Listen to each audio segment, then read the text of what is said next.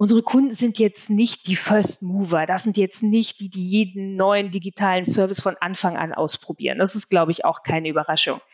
Aber wir wollen uns so aufstellen, dass wir zumindest zu den Early Adoptern gehören. Und dann, wenn der Kunde sagt, jetzt möchte ich es ausprobieren, jetzt möchte ich diesen Service nutzen, dass wir dann sagen, kein Problem, wir haben den für dich. Heute durften wir wieder einen ganz besonderen Gast an der Handelbar begrüßen. Anja Ittrich war bei uns. Mitglied der Geschäftsleitung bei Walbusch und dort verantwortlich für den E-Commerce. Sie hat uns verraten, wie es das Traditionsunternehmen geschafft hat, in den letzten zweieinhalb Jahren Pandemie sich erfolgreich gegen den Branchentrend zu stemmen und durchaus erfolgreich an den Kundinnen und Kunden drangeblieben ist. Wir haben mit ihr darüber gesprochen, wie sie es schafft, als junge Frau fernab der 50 die Zielgruppe 55 plus fest im Blick zu haben. Wir haben über digitale Services diskutiert, über Nachhaltigkeit und ganz zum Schluss hat sie uns auch noch verraten, wo sie demnächst ihren Urlaub verbringt. Ein super spannendes, inspirierendes äh, Gespräch, aber hört selbst rein. Handelbar. Der Podcast des IFH Köln. Wir schenken Brancheninsights ein. Hallo und herzlich willkommen zur Handelbar dem Podcast des IFH Köln. Heute wieder mit einem ganz besonderen Gast, den ich ganz, ganz herzlich äh, bei uns begrüße. Anja Idrich ist an der Handelbar bei Walbusch in der Geschäftsleitung verantwortlich für den E-Commerce. Anja, hallo, grüße dich. Schön, dass du da bist. Hallo Kai, danke für die Einladung. Ja, Corona-bedingt, äh, ja leider, uns beiden geht's erfreulicherweise äh, gut, aber äh, Corona-bedingt leider digital. Wir dürfen es verraten, 7.30 Uhr frühe Uhrzeit, äh, wenn du jetzt bei uns in Köln äh, an der Handelbar sitzen würdest im Studio, äh, welches Getränk dürfte ich dir dann reichen? Tatsächlich ein Tee, weil ich zu den ganz, ganz wenigen gehöre, die keinen Kaffee trinken. Das findet der eine oder andere immer etwas komisch, aber ja, für mich ist Tee da tatsächlich die präferierte Wahl. Du musstest ihn dir heute leider selbst zubereiten und neben den äh, äh, neben das Mikro hier stellen. Ich hoffe, er schmeckt trotzdem. Anja, ähm, bevor wir in Medias Res gehen, wir haben eine ganze Menge spannender Themen, aber du hast ja auch einen äh, tollen Werdegang, tolle Karriere äh, bis hierhin äh, gemacht. Was sollte man über dich äh, wissen, bevor es richtig losgeht? Ach, ich glaube, alle Fakten zur Karriere kann man nachlesen. Das ist, glaube ich, nicht so spannend. Äh, ansonsten, glaube ich, ist viel spannender. Ledig, liiert, keine Kinder, äh, ein echtes Nordlicht. Darauf bestehe ich, auch wenn wir jetzt gerade in Köln aufzeichnen.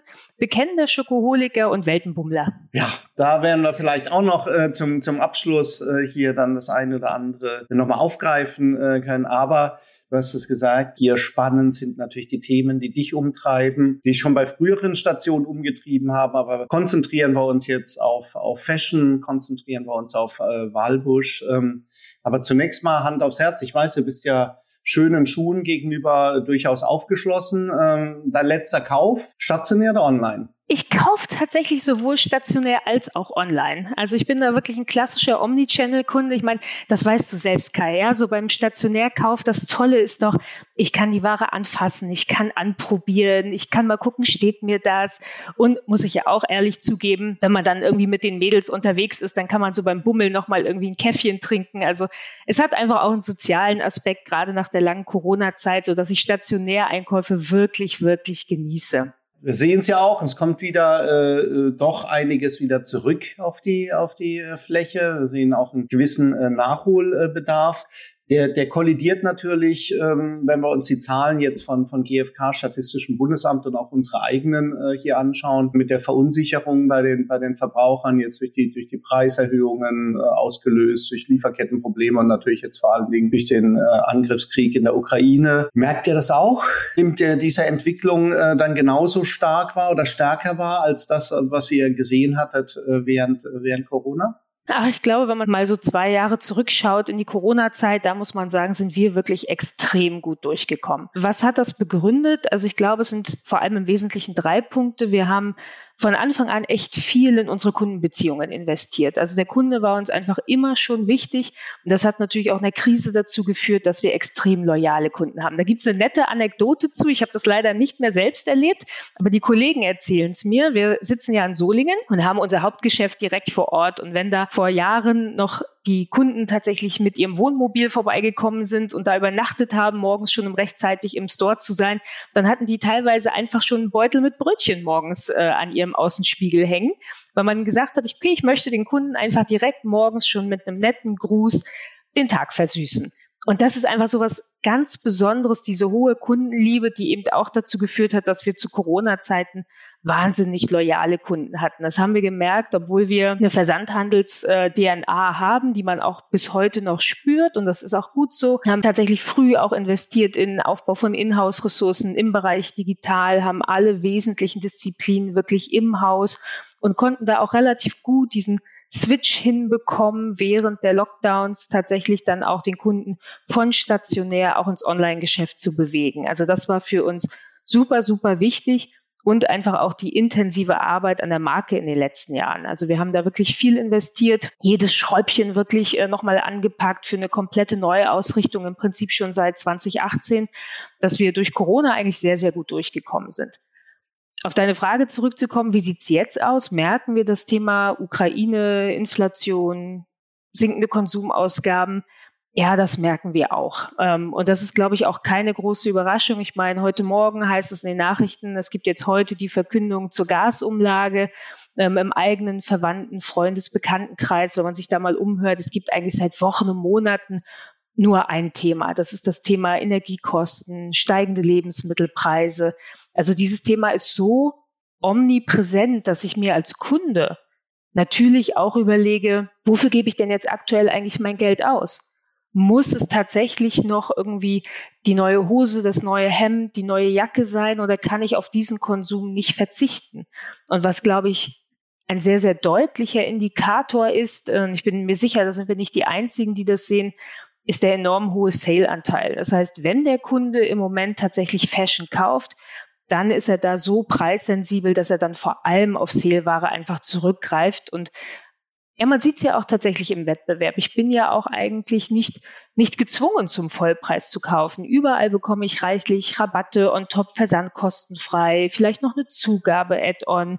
Ähm, also das ja, sieht man dann schon, dass der Kunde auch sehr, sehr gerne das tatsächlich mitnimmt und annimmt. Anja, bevor wir auf die aktuelle Entwicklung eingehen, nochmal einen Schritt zurück zur äh, Corona. Ihr habt ähm, in, einer, in einer Zeit, in der ja tatsächlich der Modehandel ja massive Umsatzverluste äh, zu verzeichnen hatte, ihr euch wacker äh, durchgeschlagen, wart nah dran an den Kunden. War das eigentlich so das Erfolgsrezept? So habe ich dich dann verstanden, seid, seid äh, dran geblieben, habt andere Wege eröffnet und habt dann auch davon profitiert, von der Entwicklung, die wir gesehen haben, äh, den, den Online-Shift, den wir ja insgesamt über alle Kategorien beobachtet äh, haben, dass ihr dann den Kunden zwar den Kanal habt wechseln lassen, aber dass er bei euch geblieben ist. So habe ich das jetzt äh, verstanden, dass ihr, dass ihr den, den Kanalwechsel auch aktiv äh, begleitet äh, habt. War das so vielleicht das, das Kernerfolgsrezept? also gut, es passiert ohnehin und äh, wenn der Kunde dann eben online geht und ich begleite ihn nicht, dann ist natürlich die Gefahr der Abwanderung deutlich größer, als wenn ich hier aktiv vorgehe. Absolut. Also ich glaube, Marke und Digitalisierung sind die beiden großen Themen, Themen, die uns da extrem geholfen haben. Und das immer ganz nah am Kunden. Immer zu schauen, was braucht der Kunde, wie kann ich ihn unterstützen. Also wir haben zum Beispiel mal zwei, drei Beispiele in der Corona-Zeit relativ schnell einen On-Site-Chat eingeführt. Das ist jetzt nichts wahnsinnig Neues, ja, das haben andere tatsächlich auch. Aber mir haben alle vorher gesagt, Anja, so ein Kunde 55 plus, 60 plus, ah, ob der den Chat nutzt, ich weiß nicht so genau. Und wir sind aber extrem gut in der Beratung stationär und wir haben halt nach Wegen gesucht, wie können wir das auch in den digitalen Raum bringen. Und da war das eben eine der Möglichkeiten, die wir hatten. Und ja, spannender Fun Fact, was schätzt du, wie alt war unser allererster Kunde, der den Chat genutzt hat? Oh, ihr richtet euch ja nicht zwangsläufig an Teenies, aber wenn du sagst Fun Fact, äh, ich mal sagen 72. Ja, ziemlich gut. Der war 80 Jahre. Und das ist jetzt wirklich ein, ein Alter, glaube ich, da hätte man nicht erwartet, dass das jemand ist, der einen On-Site-Chat nutzt. Wir haben auch ganz viele Kunden gehabt, die gesagt haben, ich bin das allererste Mal hier in meine Stammfiliale, kann ich gerade nicht gehen. Ähm, könnt ihr mir einfach mal erklären, wie das mit dem Checkout funktioniert? Also wirklich so ganz banale Fragen.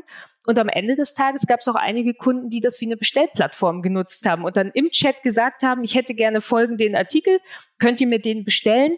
Dann haben unsere Kollegen im Kundenservice haben dann einfach die Bestellung auf diesem Wege aufgenommen. Also wir waren da auch sehr, sehr kreativ, um dem Kunden wirklich jede Möglichkeit zu geben, seine Bestellung zu platzieren. Oder auch so typische Phasen, ähm, als stationär nachher wieder öffnen durfte, es aber jede Menge Hygienevorschriften gab.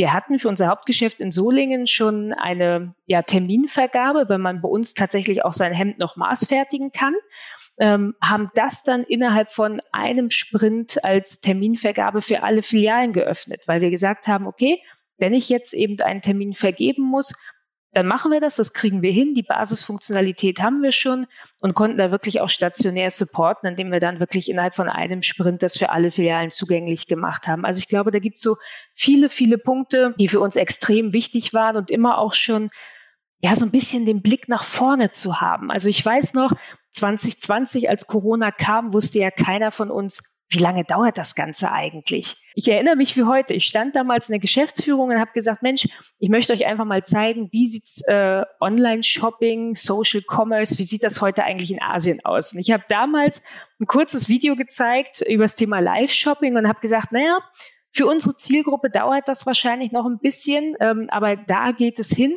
Das müssen wir uns auf jeden Fall jetzt schon angucken und uns damit beschäftigen was soll ich sagen, fünf Monate später waren wir mit unserer ersten eigenen Show tatsächlich live und on air äh, und haben da wirklich extrem gute Reaktionen von unseren Kunden erzeugt. Also auch das ist uns immer wichtig zu schauen, was könnte da eigentlich in der Zukunft kommen, weil unsere Kunden sind jetzt nicht die First Mover, das sind jetzt nicht die, die jeden neuen digitalen Service von Anfang an ausprobieren. Das ist, glaube ich, auch keine Überraschung. Aber wir wollen uns so aufstellen, dass wir zumindest zu den Early Adoptern gehören. Und dann, wenn der Kunde sagt, jetzt möchte ich es ausprobieren, jetzt möchte ich diesen Service nutzen, dass wir dann sagen, kein Problem, wir haben den für dich. Wow, ja, da habt ihr ja eine ganze, ganze Menge hier auch sehr, sehr schnell äh, umgesetzt. Äh, Chapeau mit dem entsprechenden ähm, Erfolg. Jetzt sind ja Kundinnen und Kunden dann eben zufrieden auch mit dem Digitalkanal.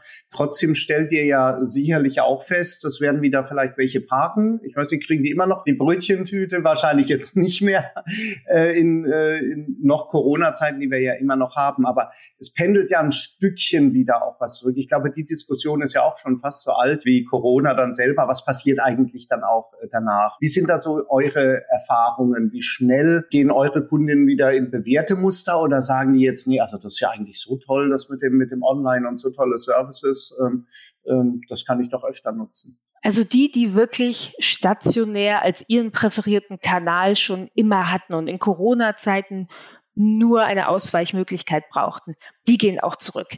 Das liegt einfach auch daran, wir haben, ich glaube, auch das ist ziemlich unique, eine sehr spezielle Beziehung zu unseren Kunden, auch stationär. Also ich habe das selbst erlebt. Ich bin seit Anfang 2019 bei Wahlbusch ähm, und hatte den damaligen Regionalleiter gefragt und habe gesagt, Mensch, ich möchte einmal mindestens einen ganzen Tag mit dir unterwegs sein. Ich möchte mal schauen, ähm, ne, wie sind unsere Filialen so aufgebaut, wie ticken die Kunden so, was passiert da eigentlich am Puls.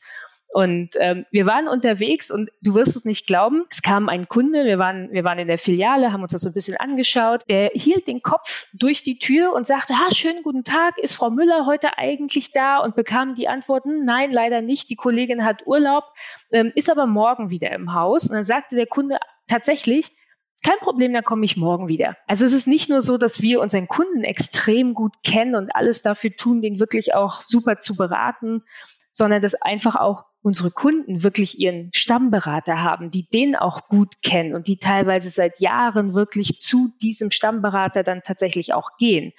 Und von daher, die, die immer schon stationär als ihren Kanal präferiert haben, die gehen auch zurück. Was wir aber auch sehen, ist, dass diejenigen, die das jetzt mal ausprobiert haben, natürlich auch die Vorteile von digital zu schätzen wissen. Das ist einfach einfach. Ich kann das zu Hause bequem vom Sofa aus machen. Ich kann mich da auch einfach sehr breit inspirieren lassen. Ähm, und die nutzen dann einfach den Kanal, äh, ja, der gerade in der Situation, in dem Moment einfach am besten passt. Also die werden dann tatsächlich eher ein Stück weit auch zu Omnichannel-Kunden. Hm. Stellt ihr das auch fest, dass das Omnichannel-Kunden äh, diejenigen sind, die eigentlich die, die höchsten Bons dann insgesamt äh, hier dann erzeugen, die, die am wichtigsten sind? Es gibt ja andere Unternehmen, die, die speziell versuchen, diese Quote hochzutreiben von, von Omnichannel-Käufern, weil sie sagen, die, die geben bei uns eigentlich am meisten aus, wenn sie über alle Kanäle mit uns in Kontakt sind.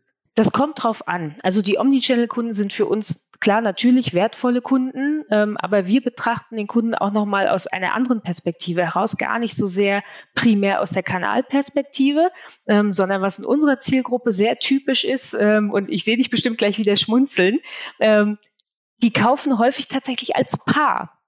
Die kommen häufig gemeinsam und kaufen gemeinsam ein. Äh, deswegen sind für uns tatsächlich Mischkäufer ein super spannendes Thema, ähm, weil wenn er eben dabei ist und sagt, ach Mensch, ich brauche eine neue Hose ähm, ne, und bei der Gelegenheit nimmt sie vielleicht noch die Bluse mit, ähm, das ist für uns natürlich auch total spannend äh, und da immer zu gucken, wie kann ich sie und ihn eigentlich ja im idealen Gespann bedienen.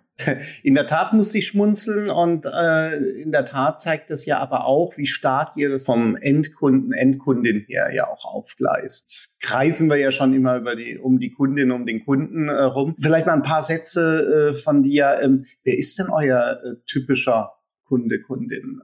Und äh, wen wollt ihr vielleicht auch zukünftig erreichen? Fangen wir vielleicht hinten an. Also wen wollen wir zukünftig erreichen? Wir definieren unsere Zielgruppe 55 plus. Da ist ganz, ganz viel Potenzial und das Tolle ist, wir haben mit Walbusch wirklich eine sehr, sehr bekannte Marke. Also wenn man jemanden jenseits der 55 fragt, ob sie Walbusch kennen, dann werden über 90 Prozent sagen, ja, kenne ich auf jeden Fall.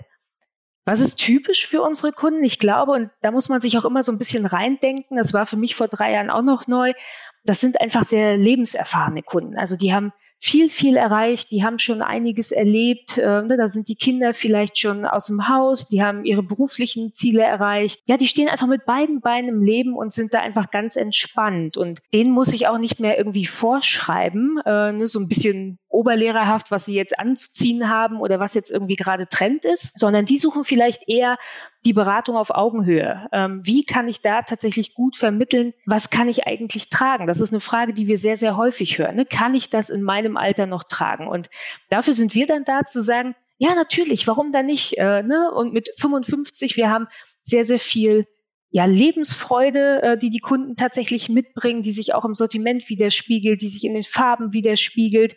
Und da gibt's dann einfach auch so eine gewisse Lockerheit. Ne? Ich mache mich nicht mehr so stark davon abhängig, was können jetzt irgendwie andere über mich denken. Ja, die sind da eigentlich recht straight unterwegs und brauchen dann eigentlich nur noch mal so eine, so eine letzte Bestätigung. Super spannend. Jetzt ist sie 55 bei mir ja nah dran und bei dir noch ganz weit weg. Das ist ja dann auch ein bisschen so die alte Weisheit mit, mit ähm, Angler, Fisch und Köder. Der Köder äh, muss dem, muss dem Fisch schmecken, nicht zwangsläufig den Angler. Jetzt bist du ja aber auch der Angler. Wie schwer fällt es dir dann auch selber bei so Themen äh, zu beurteilen, ähm, die vielleicht für dich äh, super sind? Du hast das Beispiel Live-Shopping äh, hier auch gebracht, aber wenn wir in den Social-Media-Bereich gehen, gibt's ja da vielleicht auch noch andere Themen, wo du sagst, da bist du eigentlich ganz anders ähm, aufgestellt, da tickst du vielleicht ganz anders als die Zielgruppe, die du erreichen willst. Absolut. Ähm, da muss man sich auch immer wieder so ein bisschen resetten und sagen, wir probieren jetzt nicht alles aus, wir machen nicht alles mit ähm, und man muss sehr, sehr aufpassen, nicht von sich irgendwie auf die Zielgruppe zu schließen. Ähm,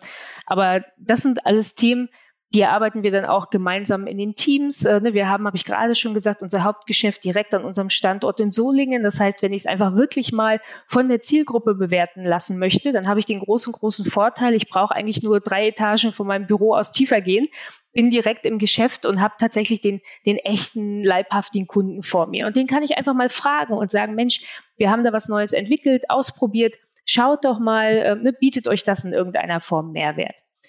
Das kann man natürlich nicht mit jedem Produkt machen, auch digital nicht. Deshalb sind wir natürlich auch regelmäßig tatsächlich in Labs. Und da laden wir jetzt nicht nur Wahlbusch-Fans ein, ähm, sondern tatsächlich auch diejenigen, die die Marke vielleicht kennen, aber noch nie da gekauft haben ähm, oder auch die, die die Marke gar nicht kennen. Ähm, und probieren dann ganz, ganz viel aus. Zum Beispiel waren jetzt gerade mit, äh, mit dem Viewport XS äh, zum Thema Mobile, waren wir vor einiger Zeit nochmal im Lab und lassen dann wirklich ausprobieren, kann der Kunde mit dem, was wir entwickelt haben, kann der damit umgehen? Wo gibt's durchaus auch kritisches Feedback zu? Was müssen wir noch mal anpassen? Also da geht's ganz, ganz viel wirklich um Testen, Ausprobieren, Bewerten und wieder von vorne.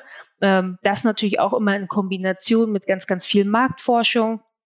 Und dann kriegt man, glaube ich, ein ganz, ganz gutes Gefühl. Und wenn ich für mich persönlich ganz ad hoc einfach mal entscheiden muss, passt das für die Zielgruppe oder passt das nicht, dann, äh, Sie mögen es mir verzeihen, denke ich ab und zu einfach an meine Eltern und überlege, okay, könnte das für Sie das Passende sein? Können Sie damit umgehen? Ähm, ne, dann habe ich zumindest, wenn ich ganz schnell und ad hoc irgendwie mal ein Meinungsbild brauche, dann kann ich das so auch generieren. Ja, auch da, äh, die Zielgruppe äh, 55 plus ist ja nur noch keine homogene, sondern auch da muss man ja dann noch tiefer äh, reingehen. Du hast es gesagt, der Chat wird ja dann auch von 80-Jährigen äh, hier, hier genutzt. Ähm, äh, du hattest einige ähm, so, so sag ich mal, Instrumente, die wir, die wir ja schon seit langem propagieren, aber die jetzt erst während der Pandemie so eigentlich in Mode gekommen sind, ja schon, schon angesprochen. Das Thema, was wir früher mal Online-Terminvereinbarung genannt haben und dann hat uns die Politik äh, klar gemacht, das heißt Click and Meet. Das macht ihr auch noch? Bietet ihr das noch an oder ist es jetzt, wenn man sagt, gut, jetzt gibt es ja keine Zugangsbeschränkungen, das haben ja einige gemacht aus der Not heraus, wenn man einfach dann eine, eine Regulierungsmaßnahme äh, haben musste. Bietet ihr es noch an oder nicht mehr? Also wir promoten das nicht mehr so groß, äh, ne, weil wir es nicht mehr als zwangsläufige Zugangsberechtigung für die Filialen brauchen. Aber du kannst bei uns jederzeit, nimm einfach einen Telefonhörer in die Hand äh, ne, und sage, ich hätte gerne einen Termin in unserer Filiale in Köln. Ich würde gerne Samstag um 15 Uhr vorbeikommen. Gar kein Problem. Also das machen wir dann wirklich auch sehr pragmatisch, sehr hands-on. Ähm, ne? Also das kannst du jederzeit machen. Und online wirst du das auf jeden Fall noch für ähm, unser Maßatelier finden, weil da kommt es natürlich besonders darauf an, dass du für den Kunden wirklich ausreichend Zeit hast. Ja. Und unser Thema müsste doch bei euch auch, auch wichtig sein, gut funktionieren, äh, Click and Collect, was wir ja auch gesagt haben, früher reservieren und abholen. Ich denke, im Fashion-Bereich hat man ja oft eben mit den unterschiedlichen Größen, Farben zu tun, Out-of-Stock-Situationen. Ähm, einerseits ist es doch eigentlich für Kunden Kunde durchaus äh, interessant zu sagen, gut, okay, die Wunschbluse in der richtigen Farbe und Größe liegt schon mal für mich parat und dann kann ich dann noch vor Ort stöbern. Ist das für euch ein relevanter Case? Das ist für uns ein Thema, allerdings in der leichten Abwandlung. Auch da sind wir wieder bei, was braucht die Zielgruppe eigentlich und wie versteht die Zielgruppe das? Und wir nennen und bewerten das äh, und bewerben das definitiv nicht als Click and Collect. Was wir machen ist, äh, wenn du bei uns in den Shop gehen würdest, wir bieten an Lieferung in Filiale. Das klingt erstmal sehr sperrig, sehr typisch deutsch. Ähm, aber so können wir sicherstellen, dass der Kunde wirklich versteht, was bekomme ich hier, weil er bestellt den Artikel online. Wir liefern den in die Filiale, also wirklich ganz sprechend und benachrichtigen den Kunden dann und dann kannst du in die Filiale gehen, kannst deine Bluse, dein Hemd, was auch immer du gerne möchtest, abholen. Und das Tolle ist, dann sind eben auch die Berater da, die dir dann eben helfen und sagen, ach Mensch, Kai, zu dem Hemd, ne, ich hätte noch folgende Hose oder folgende Jacke tatsächlich noch für dich, um dein neues Sommeroutfit oder Herbstoutfit irgendwie komplett zu machen. Aber da schauen wir tatsächlich auch, dass wir ja, die Omnichannel Services, die man so einfach kennt vom Markt, dass wir sie jetzt nicht zwangsläufig so benamen wie alle anderen, weil das eben gängiges Wording ist, sondern dass wir wirklich auch gucken, was braucht unser Kunde, was versteht unser Kunde, damit er es am Ende des Tages auch nutzen kann. Super spannend und bringt uns ja wieder zurück auf das, was wir äh, beim ECC Köln ja in vielen Studien dann gesehen haben, äh, ist der, vor der Pandemie haben über 70 Prozent der Konsumentinnen und Konsumenten überhaupt gar nicht verstanden, was Click and Collect ist. Da haben wir ja immer gesagt, nennen es einfach so, dass es die Zielgruppe auch äh, versteht. Und der Erfolg beginnt ja tatsächlich in der Kommunikation. Das ist ja auch ein äh, Stichwort hin zu Social Media. Jetzt stellen wir ja auch fest, äh, gerade da ist ja die, äh, die Nutzung der jeweiligen Plattformen äh, Kanäle ja, teilweise extrem abhängig jetzt von auch von der von der Altersstruktur her, manchmal auch von der Lebenssituation natürlich. TikTok vielleicht am einen Ende für die Jungen und Facebook inzwischen ähm, auf der auf der anderen Seite. Wie, wie sieht dann eure Social Media Strategie aus? Also wenn man auf der einen Seite anfängt, nämlich bei TikTok, da muss man ganz ehrlich sagen, sind wir nicht unterwegs. Das ist jetzt glaube ich auch keine große Überraschung. Ähm, das ist ein Kanal, den wir nicht bespielen, aber den wir natürlich im Auge haben und uns angucken, äh, nur um einfach einfach zu verstehen, was da passiert.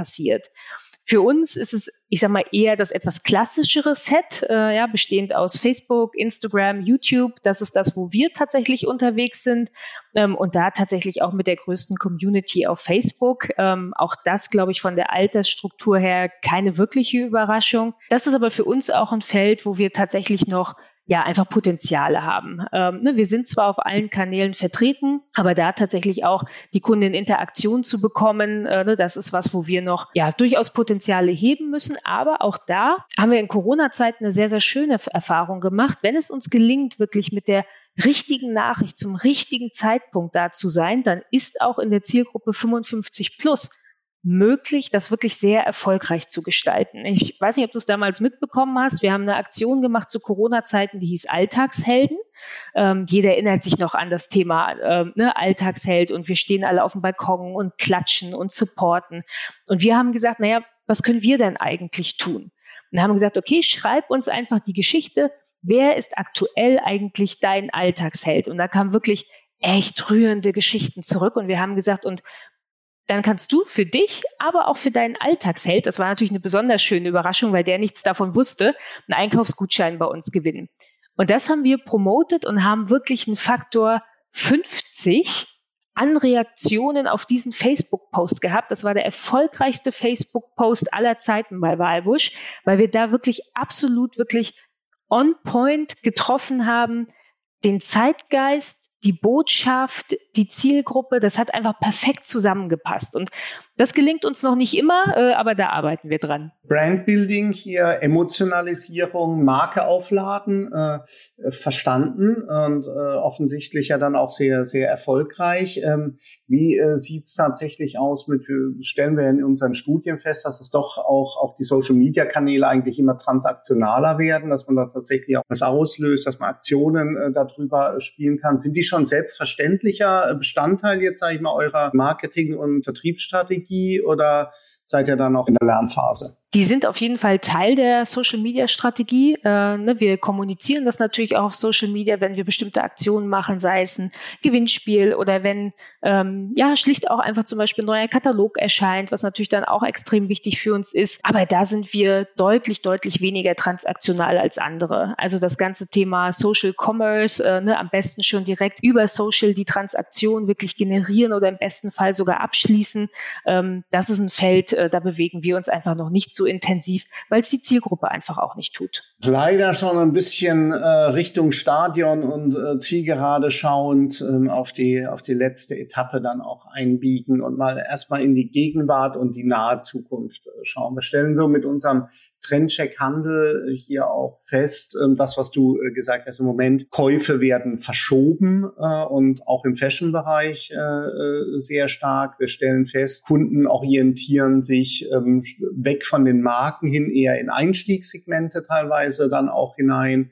Wir stellen fest, dass eher Discounter im Moment gewinnen, weil die Leute wirklich Unsicherheiten haben. Ähm, ich glaube, alles soweit ganz verständlich. Wir beide wissen ja auch nicht, wie es wie es weitergeht bei dem Krieg, noch bei den bei den Gasabrechnungen. Punkt eins, seht ihr das auch und ähm, in dieser in dieser Stärke und was bedeutet das jetzt für die nächsten Monate? Wir wissen ja alle, jetzt kommen ja schwierige äh, Monate da auch zu. Ist eigentlich entscheidend hier Vorweihnachtsgeschäft. Das wird immer weiter nach vorne gezogen. Wir sehen dieses Aktionsgetriebene. Wir haben den Prime Day ja schon hinter uns, aber es geht ja dann in, in den äh, Black Friday, in den Cyber Monday, in die in den Singles Day. Es wird wieder wahrscheinlich Cyber Months, Cyber Weeks Aktionen geben. Seht ihr auch diese Herausforderung, da jetzt Margen stabil dadurch durchzukommen? Äh, und habt ihr da irgendwelche Ideen, was da, was da jetzt entscheidend ist für die nächsten Monate? Ich glaube, die Herausforderungen sehen alle. Ähm es würde mich wundern, wenn die irgendjemand zurzeit nicht sieht. Ähm, wie gesagt, ich bin sehr gespannt, äh, ne, was kommt heute als Info zum Thema Gasumlage, weil ich glaube, für den einen oder anderen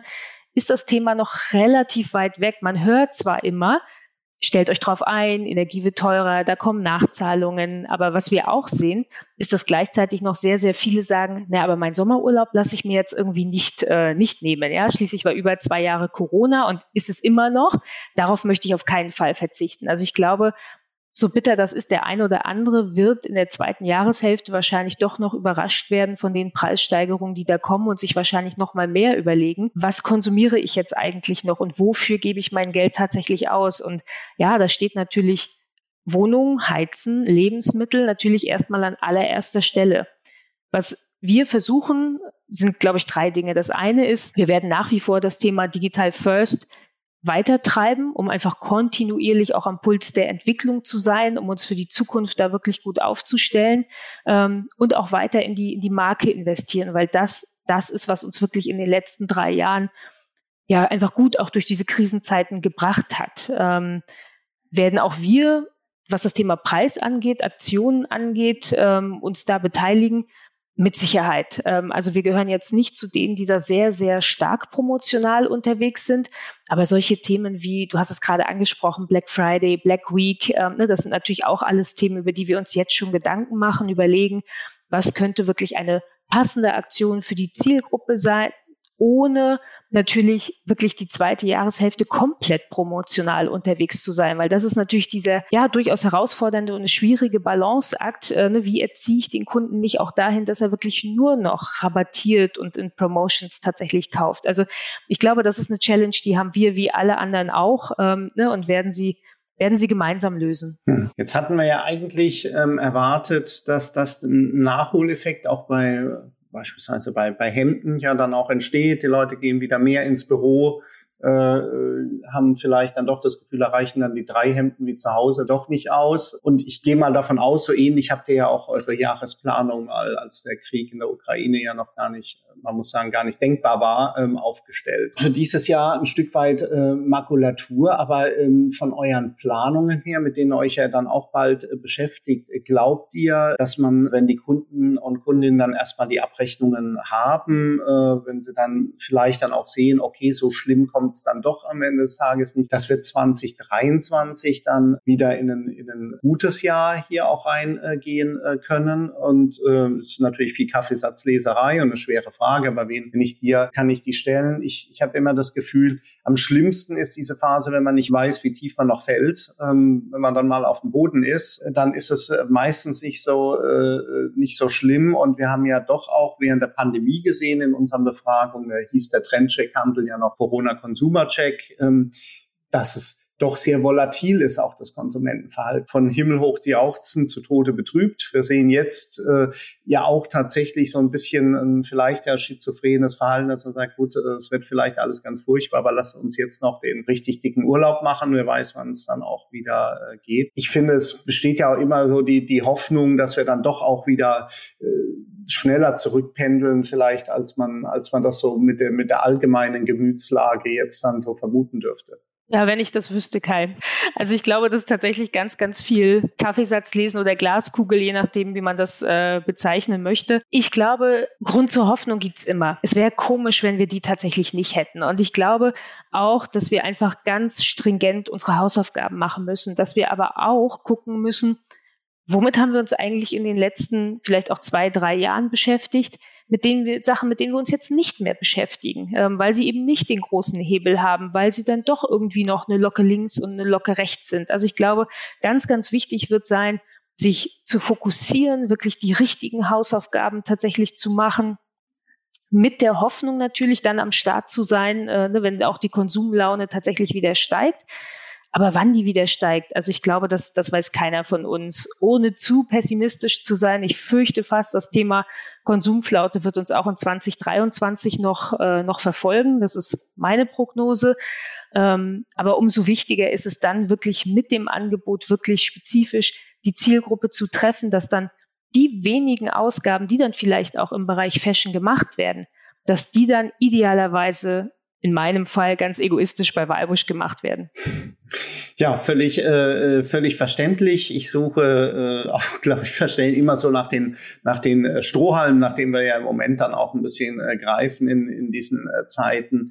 Ähm, ich mache noch mal einen Versuch beim Thema Nachhaltigkeit. Wir haben ja gesehen, ähm, in den letzten Jahren hat Nachhaltigkeit immer stärker an Bedeutung gewonnen. Und äh, was wir auch in unseren Zahlen sehen, während der Pandemie dann nochmal beschleunigt, dass doch vielen klar geworden ist, der Zusammenhang mit dem, so wie ich handle, was bedeutet das für, für, mein, für mein Umfeld. Wir sehen das ja zuletzt auch mit, mit Diskussionen über die Entlohnung von, von Kurieren und so weiter. Also ich glaube, das Thema ist ja doch ziemlich präsent. Jetzt muss man ja äh, befürchten, ähm, und das habe ich beim letzten äh, Besuch an der Handelbar auch mit Stefan Magel hier von äh, Penny ja auch diskutiert, dass sie das auch sehen, dass im Moment jetzt in der Krise Nachhaltigkeitsgedanken bei den Konsumenten wieder ein Stückchen zurückgehen. Ähm, aber und der Preis einfach stärker in den Fokus äh, rückt. Also Doppelfrage, äh, seht ihr das auch? Äh, und zweitens, erwartet ihr dann, dass aber nach der Krise Nachhaltigkeit dann wieder auf dem Beschleunigungspfad dann ähm, aufsetzen wird, dass diese langfristige Entwicklung durch diese kurzfristigen äh, Krisen oder mittelfristigen äh, leider Krisen dann zwar vielleicht verzögert, aber nicht, nicht gestoppt wird. Dass das Thema Preis im Fokus ist, auch ein Stück weit zu Lasten der Nachhaltigkeit. Das sehen wir auch. Das habe ich gerade schon gesagt. Ne? Wir hatten gerade in den letzten Monaten einen extrem hohen Sale-Anteil.